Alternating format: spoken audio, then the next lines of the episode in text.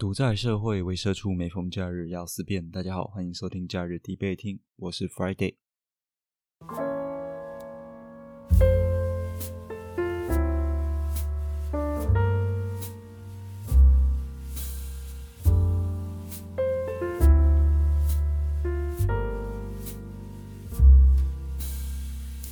有好一阵子偷懒没有录音了，这没有，呃，应该说没有什么特别的原因啊，单纯就是我懒，然后我最近迷上了别的东西啊，不管是诶打电动啊、宝可梦啊、宙斯，或者是说最近我最近在玩一个叫做 Notion 的笔记，那我发现它里面蛮多有趣的功能的啊，等我摸熟透一点之后，或许有机会可以来分享一下啊，至少我个人而言，我感觉到很有趣啊，可以拿来记录。我看过的书啊，我看过的动漫哦，或者是我拿它来记录股票，都蛮方，都还蛮好用的。那现在的时间是二零二二年的四月十五日晚上的将近十一点。哎，不晓得大家现在听我的声音会不会觉得跟以往不太一样，或者是有点沙哑什么的？其实是因为，嗯，其实是因为我可能工作压力大吧，或者是。年纪大三小的我也不晓得，反正我有胃食道逆流，那个胃食道逆流越来越严重了，现在开始会会靠近喉咙吗？那个酸靠近喉咙，我不知道怎么讲，但反正就是喉咙会不舒服，然后会咳嗽什么的，有一直有那种酸酸、奇异火烧心那种感觉，所以不晓得会不会影响到我讲话的声音啊，还是我唱歌啊什么鬼的，希望是不要啦。那今天的这个题目啊，是最近比较热的议题啊，又来蹭十四十四载，十四载今天又要来讲关于我们疫情方面啊，我们是否要选择跟这个病毒共存啊？啊，自二零一九年以来到现在已经二零二二年了，干他妈好几年了，这个病毒啊阴魂不散，所以今天讨论的这个正方啊，就是哎。对于我们跟这个 COVID-19 啊，我们要选择共存起来啊，大家一起得到群体的免疫力。反方呢，就是哎，你他妈我才不要共存的，你确诊，你全家都确诊，我才不要跟你一起确诊。大概就是这样子。这个 COVID-19 啊，冠状病毒，或者是哎，我会觉得武汉肺炎讲起来很顺口，对我就。其实，在一开始啊，这个还叫做武汉肺炎，大家都习惯叫武汉肺炎的时候啊，那时候中国不是很逗端嘛？那我那时候就觉得很奇怪，哎，其不是有什么西班牙流感呐，然后日本脑炎呐，什么鬼的，就很多很多疾病都有冠地名啊，我就觉得没有什么特别的意思，就是说它可能比较早起源在哪，或者是它在哪边流行起来，所以冠个地名，我觉得。是还好啦，不，好，这是题外话，这题外话。那这个冠状病毒啊，它一直不断的变异啊，从一开始什么阿尔法猪，然后后来有什么贝塔、德尔塔，然后到现在是奥姆克戎，它一直在变异哦。所以它每一个时期它表现出来的病症啊，其实都不太一样，而且呃感染力啊、致死率啊也都有所差异。最先开始啊。我们先来讲讲哦，关于这个共存跟清零这两个点呢，他们最近在网络上面的一个声量哦，看看乡民们大家都怎么怎么说的。那我这边啊，就引用一个风传媒近期的一个报道啊，它这个报道的数据呢，又是引用自网络温度计，呃，这个算是网络媒体吗？像网络温度计啊，因为我对这个媒体的。了解不是很多哦，不晓得它背后有没有一些政治背景或者是立场。但总之，我们呃看看他这个声量，他是说最近在网络上声量啊，共存的声量是十四万多，那清零的话是十一万多，所以共存的声量是比清零还要多的。那有一个比较搞笑的点呢，就是我们的现在政府啊，就是我们的这个指挥官啊，还有赖清德，还有一些地方首长啊。他们都说：“哎，干他妈！我现在要有新台湾模式哦。我们不是要共存，我们也不是要清零，我们有自己的台湾价值、台湾风格哦。我们要做的叫做减灾。他这个减灾是什么东西？他就说：我们也不放任病毒肆虐，但是我们也不是跟病毒共存啊。这什么意思？哎，是要引用古埃的灰阶思考吗？我们不是非黑即白 啊，反正就是在这次疫情里面呢，我们的政府创造很多新型的名词啊，那就 他开心就好了。这种干话或者这种无意义的行为啊，最近看了很多嘛。正好今天啊，呃，四月十五号又多了一个陈时中，他不是说什么记者会，然后有人确诊嘛？那陈时中他应该要隔离啊，对不对啊？结果今天还不是召开记者会，出来宣布说，哎，我们今天破一千两百例啊，确诊啊，三小的，就是你一个指挥官，然后做做事完全都没有遵照自己定的规则的。好像人这个人就是规则啊，其他的条文什么的都是屁。那那些呃因为吃火锅而被强迫住防疫旅馆那些可怜人啊，那些被隔离的人啊，他们因此要付出很多的时间成本、金钱成本，他们就活该吗？哎，怎么又扯到这么远？好，总之现在的风向呢，呃，政府喊的什么减灾是屁啊，然后共存是。网络声量比较大的，那现在要来正式讨论这个正反的论点的时候啊，那首先我们先看看正方怎么说哦。先观察一下全球啊，每日确诊的一个高点哦，它其实基本上是出现在今年的一月十九号。那那一天呢，全球有四百零八万人确诊。那一直到近期四月十三号的数据的话，全球每天都还有五十六万八千人左右的确诊。可是，如果你看台湾的话，台湾在一月十九号的时候，它当天的确诊只有三十七例。对比世界啊，台湾可以说是一个世外桃源吗？就好像很风平浪静这样子。可是到了今年的四月十三号，确诊的案例啊，就来就已经超过了一千件。那其实啊，我们可以看到全球的每日确诊啊，从高点下来已经减少了超过八成。可是台湾呢，在与此同时，同样的时间段里面呢，每日确诊数暴增了三十五倍。就连印度啊，在四月十三号，他们也都只有一千零七个人确诊而已。所以台湾其实现在可能每日确诊的人数都还比印度要更多。所以正方啊，在这里打的论点是说，基本上全世界啊，除了台湾跟中国以外，大多数的国家他们都已经选择共存了。那选择共存之后，大多数人有一些机体的一个免疫力，可能大家都已经得过了，然后已经有抗体了，所以机体免疫力出来了，那这个疫情啊才会慢慢的降温，慢慢的趋于平缓。这正方的论点，可是反方听了一定不以为然嘛？哎，这边反方就是说不想要共存的这一方哦，他就说，哎，很多地方，呃，应该说确诊呢跟裁剪的量有关啊，搞不好是很多国家。都没有在裁剪的，像是印度啊，他们搞不好根本就没有在检验。那没有检验，当然就不会有确诊嘛。那这一个论点到底正不正确呢？呃，我这边就以一个思考点去切入好了。我其实有尝试在网络上面去寻找，说每个国家他们呃裁剪的这个每天的数量或者裁剪的这个比率是多少，但其实这个资讯比较难找。大多数找到都是确诊啊，或者是那个疫苗普及率啊什么的。那反正他们的裁剪量不好找。可是我们有一个数据可以得到，这个数据就是在台湾降落的这些班机哈，这些外国进来的人，反正他们从国外进来，台湾一定都会去检验他们嘛。所以说，我们一定有这样的一个裁剪数据。那我们可以从这个裁剪数据稍微的去偷看一下。就是到底国外的这个确诊的情形有多严重？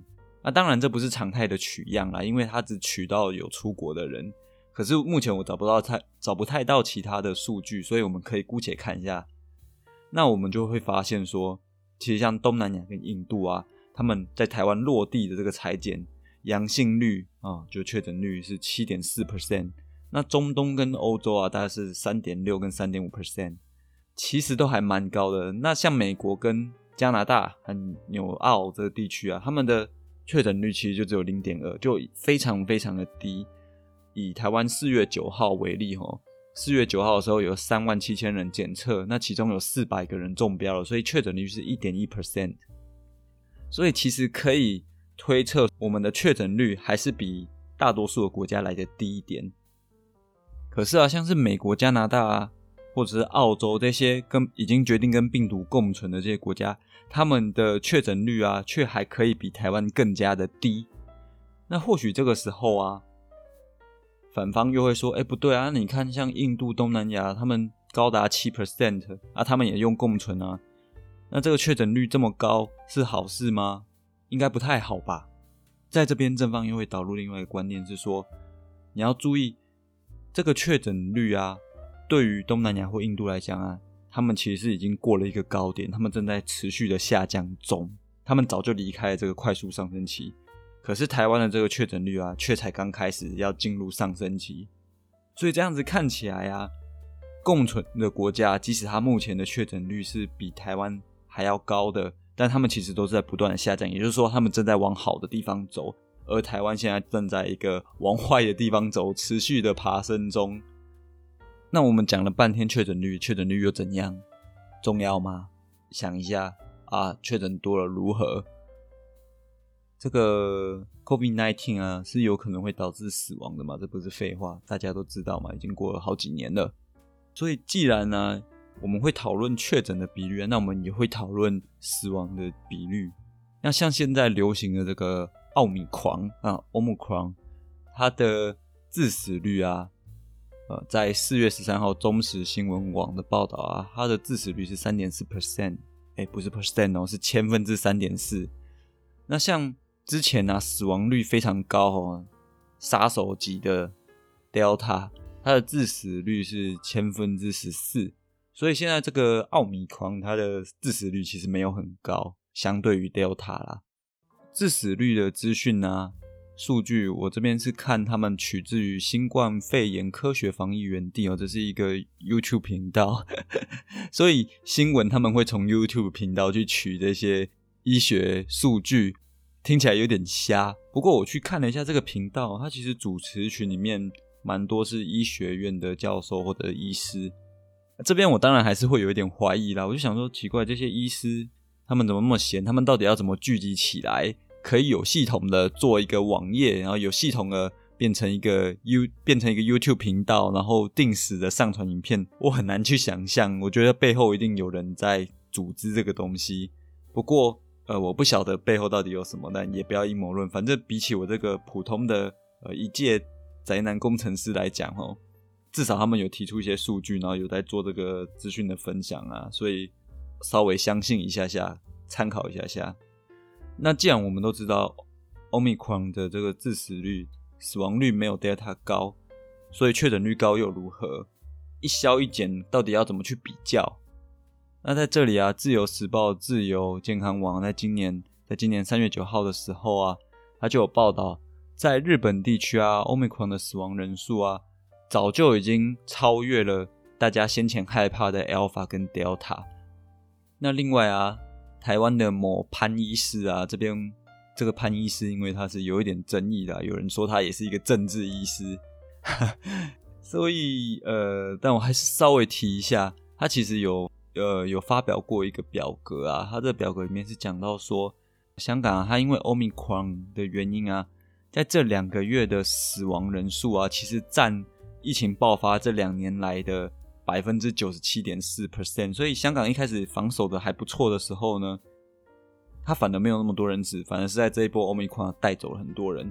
那相同的情况啊，在韩国也是，就是近两个月的死亡啊，占这两年来的总死亡人数是占了六成。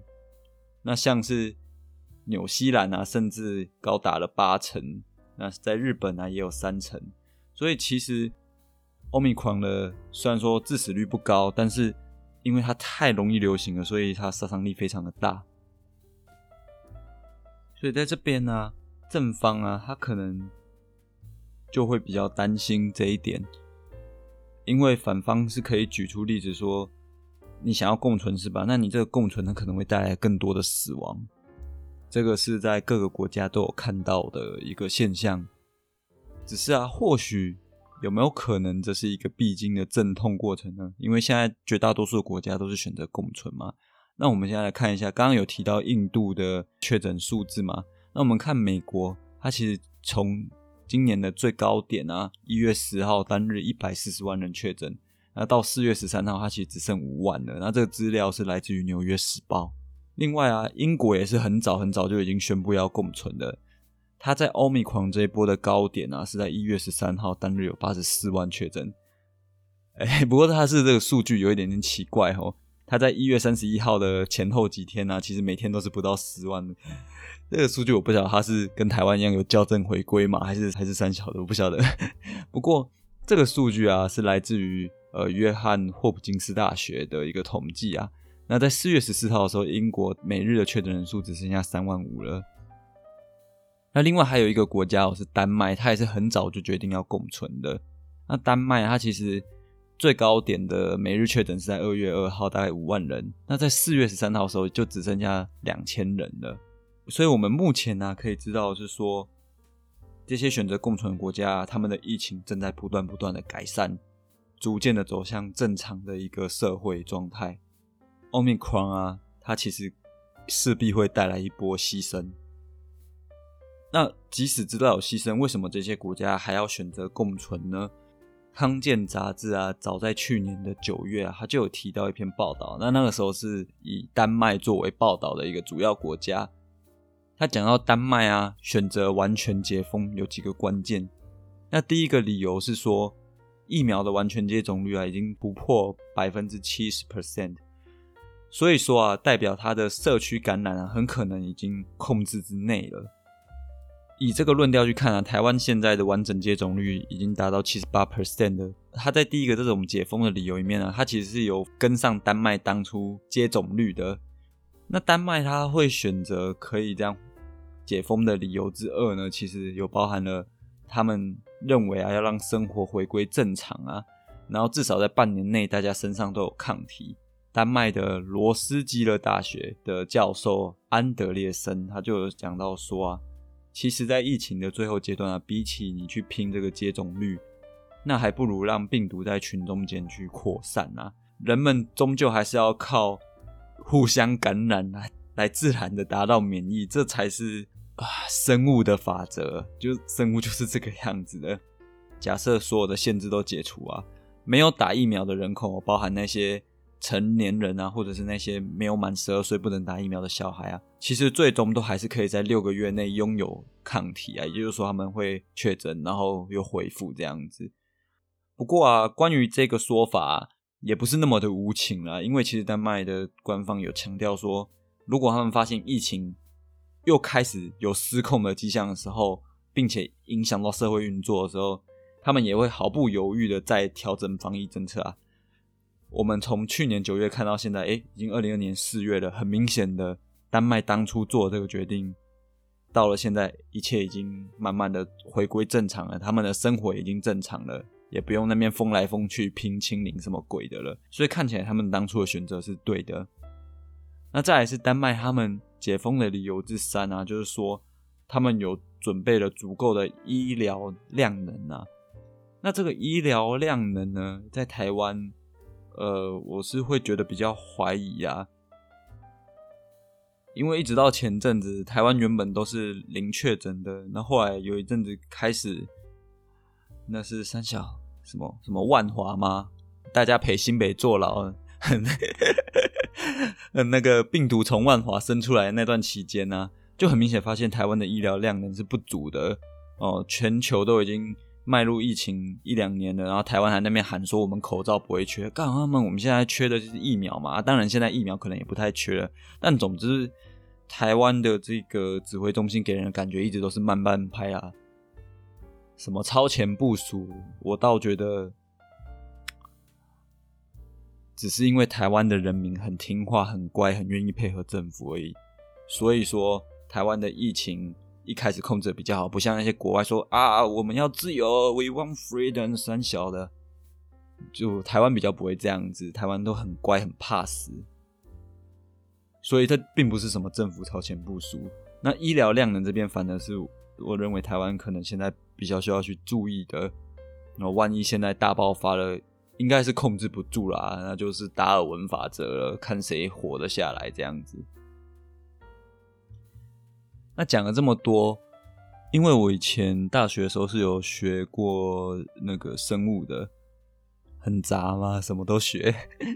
我学我说我学生物是指说，我我的科系其实前面是有挂生生物相关的科系的。其实那个时候就有一个概念啊，如果你今天一个病毒啊，它的杀伤力越强的话，宿主马上就会死掉。那病毒这种东西啊，它不像是一般的细菌，存活力很强。病毒只要一来一离开生物体啊，它会在很短的时间内，它自己本身就会变质。啊，病毒本身就会失去生命，呃，生物体征，生物体征嘛，就是它，病毒本身就是一个介于生物跟非生物之间的东西啦。所以啊，病毒的演化，它的毒性啊，杀伤力一定会是越来越低的，取而代之的是它的传播力会越来越强。为了就是让病毒啊，它有办法持续的表现出生命的体征哦，那它必须要在。生物体内去做存活，所以啊，这个杀伤力一定会逐渐降低。那最后最后肯定是会变成一个感冒的，这是绝对的。所以啊，以我自己的心证来讲啊，我会觉得总有一天，呃，它会变成感冒。那基于刚刚啊，其实有提出一些正反论点啊，看起来啊。全世界只剩下中国跟台湾还在那边坚持着防守清零这样的概念啊。虽然说我们政府现在是讲说要换了一个名词啊，说不叫清零啊，叫三小，有点忘记了减灾啦。不过啊，这个过程啊，势必会伴随着一定程度的阵痛。当我们的亲友啊，有些人因为这个 omicron 而离开的时候啊。说不定台湾人呃比较贪生怕死，又会出来说：“哎，我们不要共存了，我们要封起来。”什么都有可能发生啊！但基于现在世界各国的这个走势啊，我会判断说，应该还是要选择正方的共存啊。我们不可能一辈子清零，然后戴口罩啊，然后封锁国境啊，就这样过好几个世纪，这绝对是不可能的嘛，也也不合理。那希望大家在这个疫情的期间呢，也都可以保持身体健康啊。然后祝大家确诊，但是 祝大家可以确诊，但是又对身体毫无伤害，然后并且平安的活着啊，顺利得到抗体这样子。以上就是本次的节目那，不好意思，好久好久都没有更新了。之后我应该也还是会维持这个调调，想到东西的时候才更新。那就这样子，如果喜欢本期的节目与讨论的话，欢迎追踪假日迪贝厅的 IG 以及按赞粉丝专业。我是 Friday，See you next holiday。